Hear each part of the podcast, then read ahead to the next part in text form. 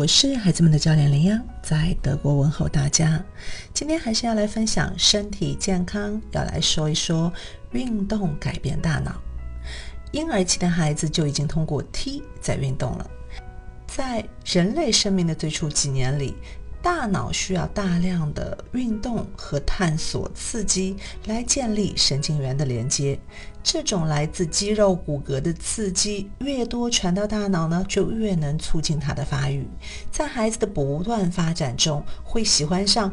运动、奔跑、保持平衡、攀爬、跳跃和嬉闹等等的方式啊，来进一步的探索自己所处的环境。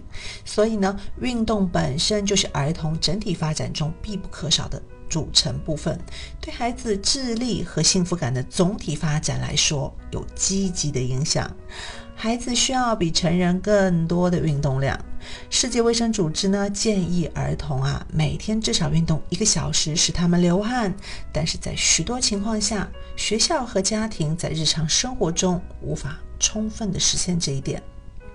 那么有可能会带来的后果就是很多孩子出现运动障碍哦，比如说他们几乎没有办法向后行走，啊，不能保持平衡或者翻跟斗。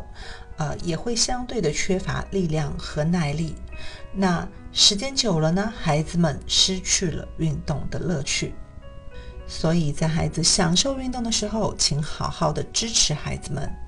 当然了，我们的孩子也会收获更多、非常非常多的好处。譬如第一点，使思考和学习变得更容易，集中注意力和促进健康。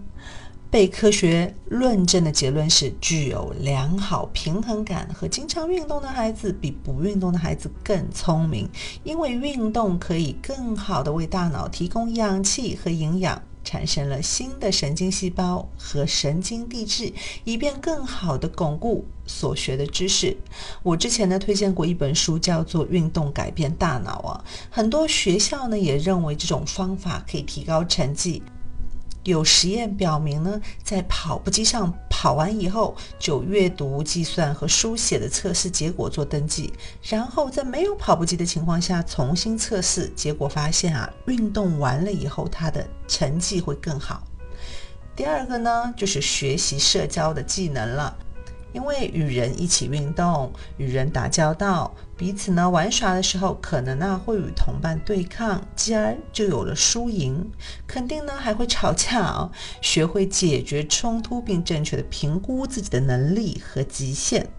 同时呢，如果是一个运动团队的话，还会学习遵守规则和团队合作的能力。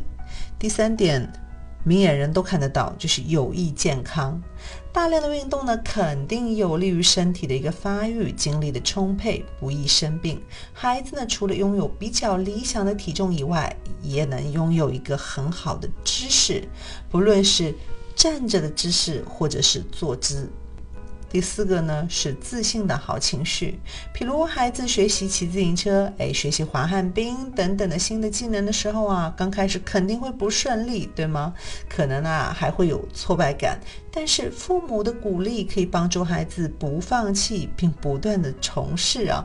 当孩子学会了以后，这种成就感爆表的自信心就会被孩子记住。情绪和精神状态呢，也会随着运动量的增加而改善。通过运动，人体本身的一个神经递质被释放，比如说血清素，它就可以使人哎心情愉快，并减少恐惧感。